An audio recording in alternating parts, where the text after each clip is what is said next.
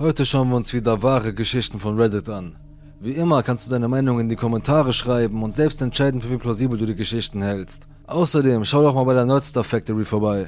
Wenn du auf Comics, Nerdstuff und vor allem Horror stehst, ist das genau die richtige Seite für dich. Es gibt Pullis, Kaffeebecher, Taschen, T-Shirts, alles was das Herz begehrt. Mit dem Code RASIEL10 gibt es 10% auf den kompletten Einkauf. Fangen wir an. Der Yurei. Ein ziemlich gruseliges Erlebnis hatte ich Anfang der 2000er Jahre in Japan. Ich bin als gemischtrassiges Kind aufgewachsen und habe den größten Teil von zwei Jahrzehnten in Japan verbracht. Nachdem ich Jahre damit verbracht habe, in Japan und in den USA aufzuwachsen, kann ich getrost sagen, dass es einen Unterschied gibt, wenn es um das Gerede über paranormale oder seltsame Erfahrungen geht. Ich kann mir vorstellen, dass viele wissen, wie populär asiatische Gruselgeschichten in den letzten 20 Jahren geworden sind. In meinen späten Teenagerjahren bis in die frühen 20er Jahre waren mein soziales Umfeld und ich ganz naiv davon besessen, Orte in Japan zu erkunden, die für paranormale Aktivitäten, urbane Legenden und die Erkundung unheimlicher Gegenden bekannt waren. Das war noch vor dem Aufkommen des Reality-Fernsehens, das mit Geisterjagd-Shows regelrecht explodierte. In Japan wurden solche Sendungen regelmäßig im Sommer ausgestrahlt. Als Militärkind, das in Japan aufgewachsen ist und die Schule in einer US-Militäreinrichtung besuchte, habe ich Anfang der 2000er Jahre meinen Abschluss gemacht. Nach dem Abschluss zogen die meisten aus meiner Abschlussklasse zurück in die USA, um zu studieren oder ihr Erwachsenenleben zu beginnen. Die meisten verließen Japan und kehrten nie wieder zurück. Meine Eltern sind Japaner, also hatte ich allen Grund zurückzukehren. Es war Dezember und ich war nach meinem Herbstsemester an der Universität gerade nach Japan zurückgekehrt. Zu meiner Erleichterung hatten einige meiner Freunde beschlossen, nach der Highschool in Japan zu bleiben. Ich hatte also Freunde, mit denen ich etwas unternehmen konnte, während ich in den Ferien zu Hause war. Eines Abends machte ich mit meinen Kumpels eine Spritztour. Wir hatten nichts Wichtiges zu tun und fuhren einfach ziellos herum. Gelegentlich hielten wir an beliebten Treffpunkten für junge Erwachsene an, in der Hoffnung, ein paar japanische Mädchen zum Flirten zu treffen. Denn wie sonst sollten ein paar junge, 19-jährige Jungs den Abend verbringen. Mein Freund, den ich Jay nennen werde, hatte einen Nissan Sylvia aus den 90er Jahren und er war besessen vom Driften. Um ehrlich zu sein, er war nicht gut darin. Aber man konnte ihm wirklich keinen Vorwurf machen, dass er es versucht hat. An diesem Abend schlug er vor, dass wir zum Asamiso Park in der Nähe unserer Heimatstadt Sagamihara fahren sollten, denn dieser große öffentliche Park hatte viele Parkplätze, die über das gesamte Gelände verteilt waren. Auf diesen Parkplätzen konnte er prima üben, wie man sein Auto herumschleudert, ohne dabei Schäden zu verursachen. Ohne zu zögern stimmten wir alle zu und fuhren in diese Richtung. Etwa 20 Minuten später passierten wir den Haupteingang von Asamitsu. Tagsüber ist dies ein angenehmer öffentlicher Park, in dem sich viele Menschen erholen. Japan ist im Vergleich zu anderen Ländern ein relativ sicheres Land. Dieser Park bildete da keine Ausnahme. Allerdings gab es dort einige unglückliche Vorfälle. Nachdem wir etwa sieben Minuten in den Park gefahren waren, erreichten wir den ersten Parkplatz. Es war etwa 10 Uhr nachts. Wir fuhren hinein und parkten. Ich sprang aus dem Auto, holte eine neue Schachtel Zigaretten heraus und zündete sie an. Der Abend war frisch, ich schaute mich um und ließ meine Augen sich an die Dunkelheit gewöhnen, als die Lichter in der Ferne flackerten. Mein anderer Freund Art zündete sich ebenfalls eine Zigarette an. Jay fuhr heraus und begann, sein Auto auf den Parkplatz zu wenden. Als Jays Auto sich gegen den Uhrzeigersinn drehte, durchbrach das Heulen seiner Reifen, die versuchten, den Asphalt zu greifen, die Stille des Abends. Selbst jetzt, wenn ich die Augen schließe, erinnere ich mich noch an den Geruch vom brennenden Gummi.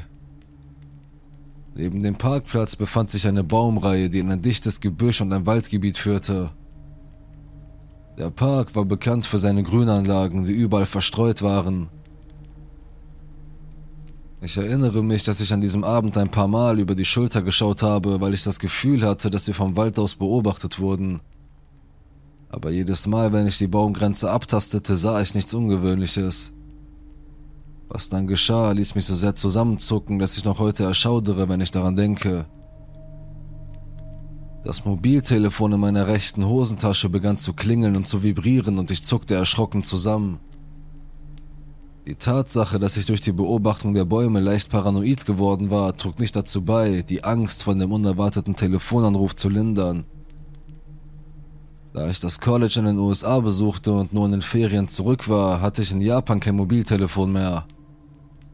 Meine jüngere Schwester hatte mir ihr Telefon geliehen, damit ich im Notfall erreichbar war.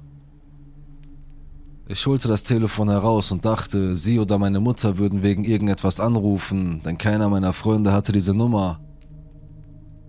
Ich schaute auf den grün hinterleuchteten LCD-Bildschirm und sah, dass auf Japanisch eine eingeschränkte Nummer angezeigt wurde. Ich fand das seltsam, dachte mir aber, dass meine Schwester vielleicht von einem öffentlichen Telefon aus anrief. Ich nahm ab und als Antwort kam nichts als Stille. Ich erinnerte mich an Rauschen gehört zu haben, und dann hörte ich endlich die Stimme eines japanischen Mädchens. Ich dachte sofort, dass es sich um eine Freundin meiner Schwester handeln müsse, und so erklärte ich ihr, dass ich ihr Bruder sei und mir ihr Telefon für den Abend ausleihen würde. Wenn sie meine Schwester erreichen wolle, solle sie zu Hause anrufen. Sie entschuldigte sich und ich versicherte ihr, dass nichts Schlimmes passiert sei, woraufhin ich das Telefonat sofort beendete. Ich steckte das Handy zurück in meine Tasche und konzentrierte mich wieder auf den Lärm, der von Jays Auto kam. Es muss keine zehn Minuten später gewesen sein. Das Mobiltelefon in meiner Tasche begann erneut zu klingeln. Diesmal war ich mir sicher, dass es meine Schwester oder meine Mutter sein musste. Zuvor war ich an diesem Tag von zu Hause weggegangen und hatte nicht gesagt, wohin ich ging oder wann ich zurückkommen wollte. Es war nicht ungewöhnlich, dass meine Mutter oder meine Schwester anriefen und mich fragten, ob ich schon zu Abend gegessen hätte oder ob sie mir etwas zu essen hinstellen sollte, wenn ich zurückkäme. Ich holte das Telefon heraus und schon wieder bekam ich einen Anruf, und zwar von einer unbekannten Nummer. Ich nahm ab und dieses Mal war die Stimme derselben Japanerin am anderen Ende des Telefons. Bevor ich fragen konnte, warum sie von meiner Schwester anrief, unterbrach sie mich. Aufgrund des vorangegangenen Telefongesprächs dachte ich, dass es ein paar komische Dinge gab. Ich kannte die meisten Freunde meiner Schwester und erkenne ihre Stimme am Telefon. Dieses Mädchen hingegen kannte ich nicht. Außerdem hatte meine Schwester nie etwas über neue Freunde gesagt und ihr Freundeskreis war sehr eng. Sie war nicht gerade sozial. Aber vielleicht habe ich mich geirrt. Meine Schwester ist drei Jahre jünger als ich und so nahm ich an, dass dieses Mädchen ungefähr so alt sein musste wie meine Schwester und zu jung für mich. Ich hatte wenig Interesse daran, mit ihr ein Gespräch zu beginnen. Als sie mir Fragen stellte, blieb ich mit meinen Antworten vage. Ich weiß nicht einmal, warum ich mich weiter mit ihr unterhielt, aber einfach aufzulegen wäre sehr unhöflich gewesen. Plötzlich fragte sie mich, was ich so spät am Abend noch in einem Park machte. Ich wollte schon fast antworten, als es mir dämmerte. Ich hatte nicht erwähnt, wo ich mich befand oder was ich tat. Ich sagte ihr, ich hätte nie gesagt, dass ich in einem Park sei.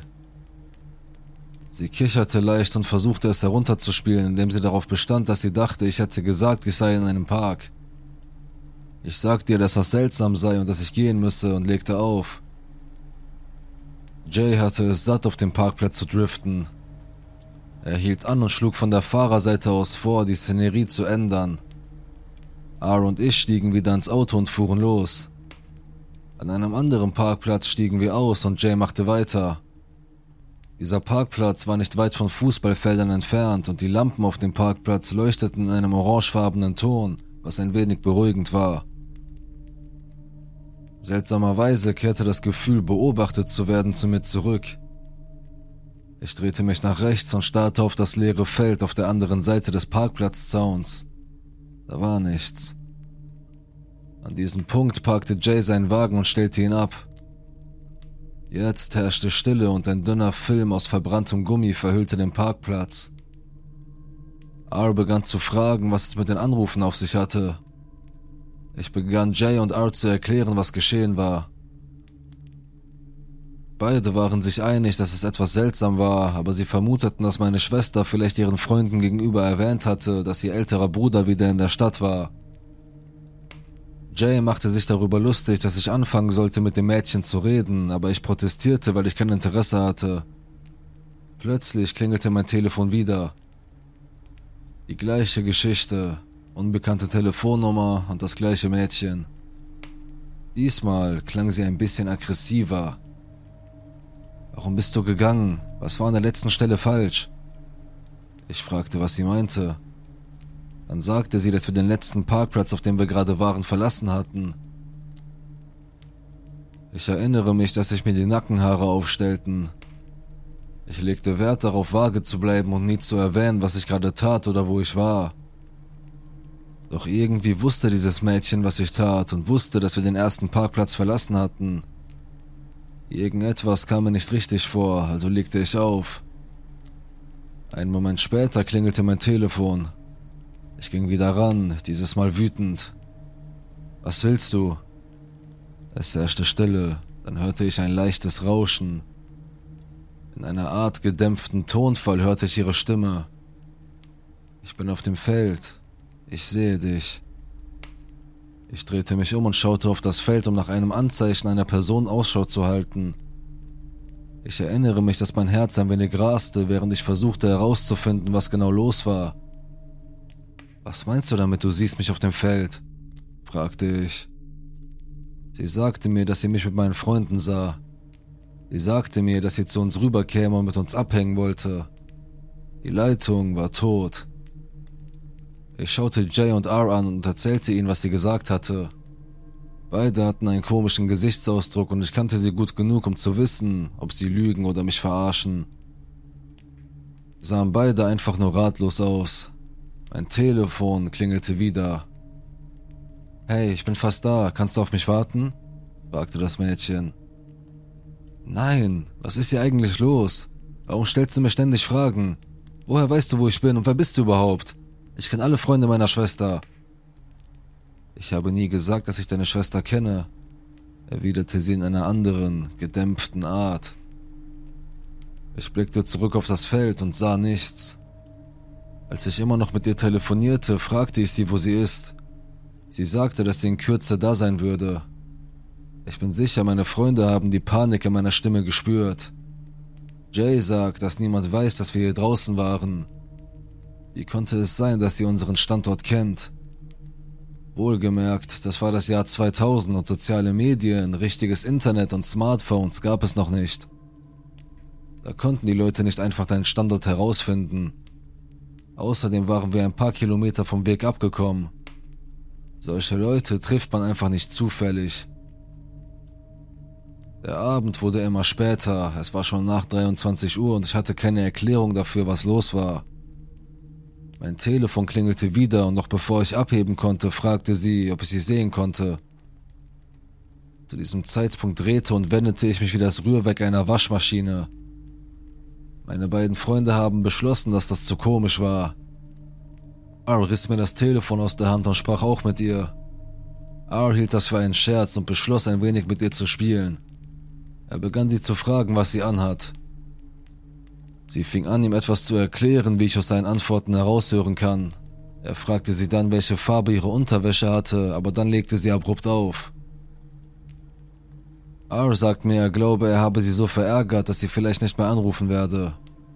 Wir kicherten alle nervös, da wir nicht einmal ansatzweise verstehen können, was da gerade passiert ist. Ein weiterer Anruf, unbekannte Nummer. Ich ging wieder ran, diesmal verärgert, aber ich wurde unterbrochen. Ihre Stimme war jetzt viel lauter. Ich konnte etwas hören, das wie Wind im Hintergrund klang. Sie begann zu sagen, dass sie schnell auf uns zukommt. Sie schrie, wir sollen sie nicht verlassen. Sie wollte bei uns sein. Plötzlich hörte ich, wie Jay eine Getränkedose fallen ließ, als er auf das Feld zuging. Was zum Teufel ist das? Ich weiß noch, wie Jay das ungläubig sagte. Ich legte den Hörer auf. Ich schaute meine beiden Freunde an und Jay machte das Zeichen, ins Auto zu steigen. Wir stiegen alle ein und er tritt aufs Gas, als wir uns auf den Weg machten. Mein Telefon klingelte wieder. Ich schaute hin und obwohl ich nicht rangehen wollte, hatte ich das Gefühl, dass ich es tun musste. Ich nahm den Anruf entgegen und konnte ihre Stimme hören. Sie klang etwas heiserer. Sie sagte beiläufig, es ist schade, dass ihr alle weggegangen seid, bevor ich euch erreichen konnte. Jay fuhr hektisch vom Park weg. Zu diesem Zeitpunkt hatte ich keine Ahnung, wohin er uns bringen würde. Es war ganz still im Auto, während ich mir das Telefon ans Ohr hielt. Ich werde euch wohl einfach folgen müssen und euch alle im Family Mart finden, wo ihr anhalten werdet, sagte sie und lachte gruselig. Daraufhin erwiderte ich, was zum Teufel meinst du mit dem Family Mart, zu dem wir gehen? Bevor ich es merkte, hatte Jay das Lenkrad hart eingeschlagen und fuhr an den Straßenrand, schaltete seine Warnblinkanlage ein und brachte das Auto zum Stehen. R wäre fast gegen das Armaturenbrett geknallt, als er auf dem Beifahrersitz saß. Jay drehte sich um und sah mich an. Ich erinnere mich noch an den blassen Ausdruck in seinem Gesicht. Dann fragte er leise, woher wusste sie, dass ich uns zum Family Mart bringe? Ich legte den Hörer auf und schaltete das Handy aus. Wir saßen einen Moment lang schweigend da. Es fühlte sich an wie ein seltsamer Traum oder so. Ich sagte zu Jay, lass uns woanders hingehen. Kurz darauf fuhren wir zu einem 24-Stunden-Restaurant, das unser Stammlokal war und in dem viele unserer japanischen Freunde verkehrten. Wir wollten einfach nur irgendwo hin, wo es hell erleuchtet und etwas voller ist und zu entspannen. Als wir zum Eingang gingen, sah ich einige Freunde an einem Tisch sitzen. Wir gingen hinein und gesellten uns zur Party. Nachdem wir einen Kaffee bestellt hatten, begannen wir die seltsamen Vorkommnisse zu erklären. Zu Beginn hörten alle gespannt zu, doch als ich die Geschichte erzählte, verblasste der Ausdruck der Aufregung auf den Gesichtern der Anwesenden und es wurde unangenehm still. Eine andere Freundin von mir, die mir gegenüber saß, sah mich an und fragte erneut, wo im Park wir uns befänden. Während sie mich das fragte, konnte ich sehen, wie sie Blickkontakt mit ihrem Freund aufnahm. Er zog eine Zigarette heraus und zündete sie an, als er seine Erklärung abgab. Ihr wisst doch alle, was am Asamizo Park passiert ist, oder?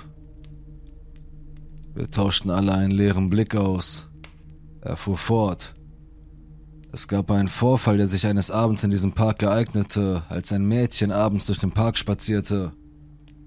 Jemand näherte sich ihr und zerrte sie in den Grüngürtel, wo sie erwürgt wurde. Ungläubig spottete ich.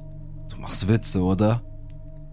Ohne zu zögern sah er mich an und sagte, Nein, aber wir müssen zu einem Schrein gehen. Ihr Geist könnte sich an dir festgesaugt haben. Meine Freunde und ich waren der Meinung, dass sich jemand für mich interessierte und machten da weiter, wo ich aufgehört hatte. Ich habe keine weiteren Anrufe erhalten. Du kannst sicher verstehen, dass ich keine Lust hatte, in diesen Park zurückzukehren, um weitere Theorien zu überprüfen. Nicht einmal bei Tageslicht. Es war einfach zu bizarr und unerklärlich. Es hat mich wirklich bis ins Mark erschreckt. Damals war ich gerade 18 Jahre alt. Ich ging zu einem örtlichen Schrein und erklärte, was geschehen war und dass ich befürchtete, versehentlich einen Yurei angelockt zu haben. Ein Yurei ist ein japanischer Geist, der nicht ins Jenseits übergehen kann. Der Shinto-Priester führte daraufhin eine Reinigung an mir durch. Ich bekam auch ein Schutzamulett, das ich bei mir tragen sollte. Nachdem ich den Schrein um Hilfe gebeten hatte, erhielt ich nie einen Anruf. Auch meine Schwester erhielt nie einen Anruf von einer Sperrnummer. Ich miet den Park für den Rest der Zeit, die ich zu Hause verbrachte. Ein paar Jahre später kehrte ich in den Park zurück. Es ist lustig, denn obwohl ich diese Erinnerung vergessen hatte, kam sie mir wieder in den Sinn, als ich zurückkehrte.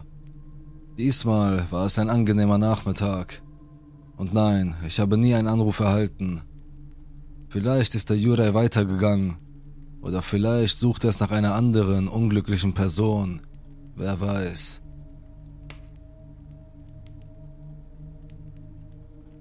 Eine Nacht im Haus.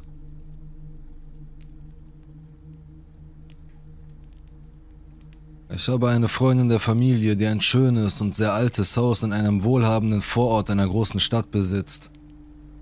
Sie wollte in Urlaub fahren und ihr Mann musste auf eine Geschäftsreise, also bat sie mich, für sie auf die Katze aufzupassen. Ich hatte das schon einmal für sie getan und war von dem Haus und der Gegend begeistert, also sagte ich zu. Das Haus wirkte von der Straße aus sehr klein und malerisch, war aber in Wirklichkeit sehr verwinkelt und hatte einen bizarren Grundriss, der nie zu enden schien. Der Keller war ein begehbarer Raum mit zwei Türen und zwei Treppen, die in das Hauptgeschoss führten.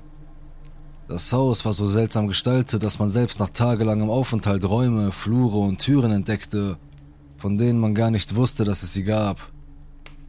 Ich verbrachte die meiste Zeit im vorderen Zimmer des Hauses, das ein sehr großes Fenster zur Straße hin und keine Vorhänge hatte. Eines Abends lernte ich auf der Couch im vorderen Zimmer vor dem Fenster. Es war so stockdunkel, dass ich draußen nicht sehen konnte, obwohl ich nur wenige Zentimeter vom Fenster entfernt war.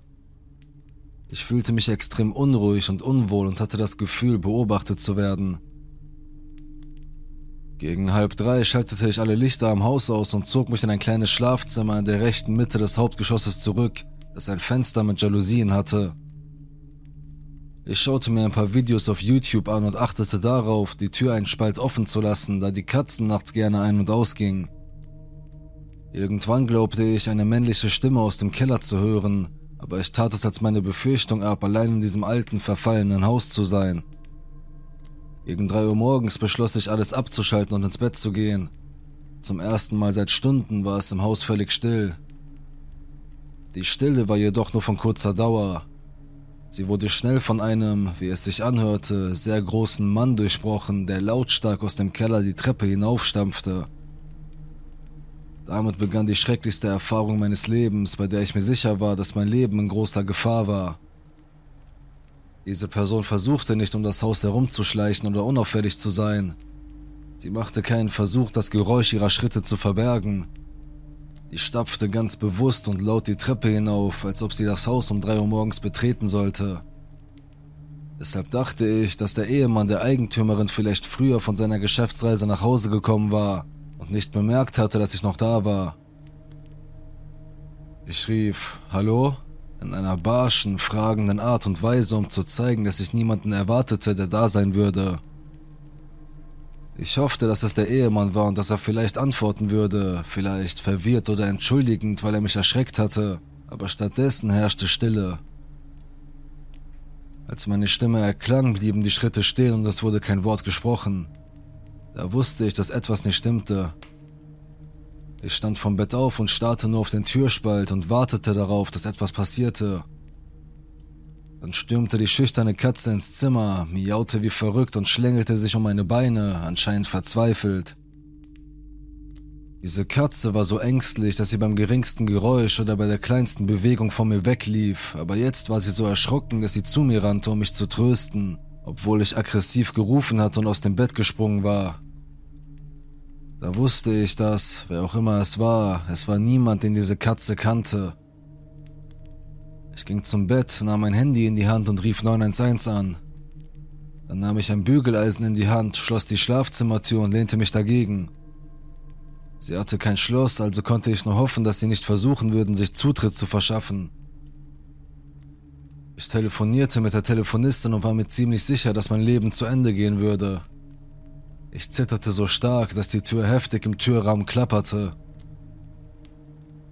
Ich zwang mich also mit dem Zittern aufzuhören, aber als ich eine Bewegung hörte, ließ ich mich wieder schütteln, damit die Tür klapperte und ich nicht hören musste, wie sie herumlaufen. Wenn ich von dieser Person getötet werden sollte, wollte ich nicht den Schrecken erleiden, sie auf mich zukommen zu hören. Schließlich tauchten die Polizisten auf und ich musste aus dem Zimmer flüchten und zur Vorderseite des Hauses rennen um die Haustür aufzuschließen. Sie kamen herein und verbrachten ganze fünf Minuten damit, dieses chaotisch angelegte, verwinkelte Haus zu durchsuchen. Sie haben nichts gefunden. Zuerst dachte ich, ich müsste verrückt werden, weil ich die Schritte zweifellos gehört hatte, aber der Polizist sagte mir, dass alle Türen im Keller verschlossen seien. Am Ende gingen sie, aber wegen der vielen Zimmer und Möbel und der seltsamen kleinen Ecken und Winkel im Haus hatte ich das Gefühl, dass eine fünfminütige Suche nicht annähernd ausreichen würde, um jemanden zu finden, der sich dort verstecken wollte. Schließlich rief ich nachts um drei Uhr weint meine Mutter an und sie kam vorbei. Dann wurde mir etwas klar. Der Eindringling wäre direkt an meinem offensichtlichen Bargeldstapel auf dem Küchentisch vorbeigegangen und hätte ihn nicht angerührt. Das brachte mich zu der Annahme, dass sie nicht dort waren, um einzubrechen. Ich habe mich oft gefragt, ob die Person darauf gewartet hat, dass ich schlafen gehe und sich nur darauf vorbereitet hat, nach oben zu kommen und zu tun, was immer sie auch vorhatte, und ob sie in dieser Nacht vielleicht abgeschreckt wurde, als sie hörte, wie ich aggressiv nach ihr rief und die Polizei rief. Es macht mir Angst, wenn ich daran denke, was passiert wäre, wenn ich geschlafen hätte oder was diese Person vorhatte, als sie so dreist die Treppe hinaufging, obwohl es offensichtlich war, dass jemand zu Hause war. Am nächsten Tag stellten wir fest, dass das Fenster der Waschküche im Keller offen war. Offenbar hatte die Polizei das nicht einmal bemerkt. Ich habe die Nachrichten in dieser Gegend im Internet durchsucht und es gab nur wenige Wochen zuvor einen Einbruch, bei dem eine Frau mitten in der Nacht aufwachte und einen Eindringling bemerkte, der sie im Dunkeln beobachtete und sie anschließend schwer misshandelte. Seitdem bin ich wegen der ganzen Sache völlig durcheinander.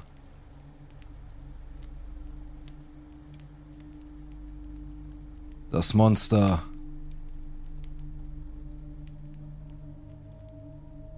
Ich bin eine 22-jährige Person, die im medizinischen Bereich arbeitet. Das bedeutet, dass ich jede Woche zu verschiedenen Einrichtungen für betreutes Wohnen, für Pflege, für unabhängiges Wohnen, für alle Einrichtungen, in denen hauptsächlich ältere Menschen leben, fahre und bei Impfungen und allgemeiner Patientenversorgung mit Medikamenten in meinem Bundesstaat helfe.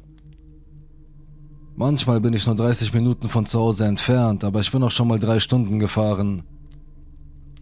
Und meistens ziehen sie sich bis tief in die Nacht hinein. Da ich nicht wirklich wählerisch bin und weiß, wie ich mit mir selbst umgehen muss und Geld Geld ist, machte mir die Fahrt in der Regel nichts aus. Meine Eltern fuhren vier Stunden zu einem Ort für einen Tagesausflug und am selben Tag fuhren wir wieder zurück. Nichts allzu Verrücktes, aber nach sechs Tagen Arbeit am Stück kann das schon ein bisschen anstrengend werden. Jetzt, da du weißt, wie ich arbeite, erzähle ich dir, wo ich wohne. Ich nenne keine Namen, aber ich wohne in den Ausläufern oder in den Bergen, viele Nebenstraßen, viele Bäume. Ich weiß, das ist typisch für Gruselgeschichten, mitten im Nirgendwo mit gruseligen Bäumen. Aber wie gesagt, ich halte nicht viel davon. Ich habe mein ganzes Leben lang in Wäldern gelebt. Ich sehe sie eher als friedlich denn als unheimlich an. Ich beendete also diese spezielle Klinik gegen 18 Uhr und wie du weißt, ist es im Norden im Winter bereits dunkel. Aber wie gesagt, ich dachte mir nichts dabei. Trotzdem war ich müde und hungrig und bereit ins Bett zu gehen. Mein Team machte Feierabend und ich machte mich auf den Weg nach Hause, eine Stunde und 45 Minuten lang. Die ersten 30 Minuten war ich in der Stadt, dann auf der Autobahn, also ziemlich nettes, ruhiges Fahren. Ich hörte Musik wie immer und nutzte die Zeit zum Entspannen und Meditieren. Ich fuhr weiter, dann bemerkte ich einen riesigen Unfall vor mir, eine Massenkarambolage von vier oder fünf Autos. Sehr unangenehm auf dieser vielbefahrenen Autobahn. Jedenfalls fuhr ich durch diese Stadt, die ehrlich gesagt so aussieht, als würden vielleicht drei verdammte Menschen darin leben. Alle Gebäude sind baufällig, die Straße ist so kaputt, dass es furchtbar ist. Die armen Reifen und das Hydrauliksystem meines Autos bettelten darum, dass ich anhielt, also musste ich stark abbremsen, um mein Auto nicht zu belasten. Es war dunkel und wirklich alt, aber auch hier gab es Orte wie diesen, eine Stadt in ihrem letzten Atemzug. Ich habe sie mehr als ein paar Mal gesehen, als ich die Ostküste rauf und runter in weniger beschissenen Vierteln gelebt habe. Ich werde nicht darüber urteilen, aber ich werde feststellen, dass dieser Ort wirklich, wirklich leer ist. Keine Autos, keine Lichter, vernagelte Häuser, einfach leer. Ich fuhr zwischen 15 und 20 Meilen pro Stunde, meine Scheinwerfer waren eingeschaltet, damit ich sehen konnte. Es war eine klare Nacht, das sprach für mich. Als ich an dieser großen Feuerwehr vorbeifuhr, die mit kahlen Bäumen bewachsen war, hörte ich einen lauten Knall auf dem Dach meines Autos. Na toll. Schnell hielt ich auf dem Parkplatz der verlassenen Feuerwehr an. Wunderbar, dachte ich. Von einem zufälligen Typen auf einem Rastplatz seitlich gestreift werden und in einer Woche das Dach meiner armen Orangeberry verbeulen. Panisch öffnete ich die Tür und erwartete einen Ast zu sehen, der mein Dach verbeulte. Aber nein, nichts. Was schon seltsam genug war. Ich wusste, dass etwas mein Dach getroffen hatte. Also sah ich hinter meinem Auto nach, vielleicht war es weggerollt, vielleicht war es ein Vogel oder eine Fledermaus, die heruntergefallen und dann weggeflogen war. Hier gibt es viele Bäume. Ich lief um mein Auto herum, schaute auf die kaputte Straße. Nichts. Ich schob es auf die Idee mit dem geflügelten Tier und ging zurück in mein Auto. Ich war ein bisschen durchgeschüttelt. Es war still, während ich mich wieder hinsetzte. Da hörte ich diesen ohrenbetäubenden Schrei. Ich schloss meine Tür ab und machte mich auf den Weg zurück auf die Straße. Beruhig dich, dachte ich. Rotluchse gibt es überall. Du hast schon oft gehört, wie sie sich anhören, als würde eine Frau blutig schreien. Es ist nur ein Wildtier. Meine Hände zitterten und ich versuchte so schnell wie möglich von dort wegzufahren. Mein Auto ratterte hin und her, als ich auf eine gemütliche Geschwindigkeit von 35 Meilen pro Stunde kam. Ich würde es später mit einem schönen Bad wieder gut machen. Ich fuhr eine weitere Meile durch diese Stadt und war wieder ein paar Meilen von der Ausfahrt zur Autobahn entfernt. Ich machte mir Vorwürfe, weil ich so viel Angst hatte. Wie ein kleines Weichei flippte ich wegen ein paar Tieren aus. Dank der hilfreichen, aber sehr ramponierten und verwitterten Schilder war ich jetzt eine Meile entfernt. Ich beruhigte mich, nichts Verrücktes. Vielleicht wäre es eine gute Idee, meine Musik noch einmal abzuspielen. Gerade als ich auf dem Beifahrersitz nach meinem Handy griff, rauschte etwas an meinen Scheinwerfern vorbei. Ich schrie auf. Ich weiß nicht warum, es war Meter weit von mir entfernt, im ganz entfernten Teil meiner Scheinwerfer. Zu diesem Zeitpunkt weinte ich, ich zitterte so stark, dass ich das Lenkrad kaum greifen konnte. Meine Augen waren trübe vor Tränen. Die Musik war mir egal und obwohl ich mir immer wieder ins Gedächtnis rief, dass in baumbestandenen, verlassenen Städten ständig Tiere lebten, hatte diese Situation gereicht, um mich zum Weinen zu bringen. Ich fuhr weiter und versuchte mich darauf zu konzentrieren, diesen verdammten Highway zu erreichen. Aber dann sah ich es. Wenn es ein Mensch war, dann war er anders als alle Menschen, die ich je gesehen hatte. Er stand am Straßenrand und schien so höflich auf dem Bürgersteig zu stehen, als würde es darauf warten, dass ich vorbeifuhr, damit es die Straße überqueren konnte. Das war dieses große Ding. Er hatte eingefallene Gesichtszüge und sah nackt aus. Lose Haut, eine Menge davon. Sie hing an den Beinen und Armen herab, stapelte sich an den Handgelenken, Knöcheln und Knien, um den Hals und hing vom Kiefer herab. Ich saß eine halbe Sekunde lang, bevor ich auf das Gaspedal drückte. Ich schrie jetzt Obszönitäten. Du weißt, was ich meine. Mein Gefühlsüberschwang war zu groß. Eine Gänsehaut überzog mich von Kopf bis Fuß. Tränen kullerten über mein Gesicht. Die Hände umklammerten das Lenkrad so fest, dass sich Nagelabdrücke darin befanden. Ich wich auf die Autobahn aus und wechselte rücksichtslos auf die andere Fahrbahn. Ich fuhr eine Weile mit 80 Sachen, bevor ich schließlich langsamer wurde und an den Straßenrand fuhr, um zu schluchzen und meinen Vater anzurufen. Er nahm sofort ab und als er mein Weinen hörte, war er ganz besorgt und versuchte meine Geschichte zu erfahren. Ich erklärte alles, ich nannte es ein Mann in einem gruseligen Monsterkostüm. Mein Vater wies mich an, die Polizei zu rufen, was ich nicht wirklich tun wollte. Ich war schon ein nervöses Wrack, es erklären zu müssen oder gar mit jemandem zurückzugehen. Aber mein Vater bestand darauf, also rief ich die Polizei. Ich sagte ihnen, ich habe in der Stadt da hinten an der Ausfahrt einen Mann in einem Kostüm gesehen. Er hat mich wirklich erschreckt. Nach ein paar weiteren Fragen sagten die Polizisten, sie würden das überprüfen und schickten mich wieder weg. Nein, ich kann mir nicht sicher sein, dass es kein Kostüm war. Nein, ich kann mir nicht sicher sein, dass es nicht irgendein komisches Outfit und schlechte Beleuchtung bei Nacht war. Nein, ich sage nicht, dass all diese Ereignisse irgendwie zusammenhängen. Aber was ich damit sagen will, ist, dass alles so schnell ging, dass es schwer war, es als nichts abzutun. Und wenn es ein Kostüm war, dann musste es ein verdammt gutes Kostüm sein, denn es war hyperrealistisch. Und ich sah jede einzelne Falte und Furche und konnte sogar ein paar blaue Adern erkennen. Ich erinnere mich nicht einmal mehr an den Namen der Stadt. Ich habe noch keinen Rückruf von der Polizei erhalten, ob jemand mit einem Kostüm gefunden wurde, der sich um 19 Uhr am Straßenrand in einer heruntergekommenen Stadt herumtrieb. Es passierte vor etwa einem Monat und jetzt geht es mir besser. Solange ich in meinem Auto bin, bin ich sicher. Aber ich fühle mich nicht mehr sicher, wenn ich nachts außerhalb meines Autos bin. Nicht einmal der kurze Weg von meiner Haustür zu meiner Einfahrt ist mir sicher. Ich fange an zu zittern und zu keuchen, wenn ich länger als fünf Sekunden allein draußen im Dunkeln bin. Ich weiß nicht, wem ich es erzählen oder was ich glauben soll, aber ich hoffe, ihr habt es zumindest unterhaltsam gefunden.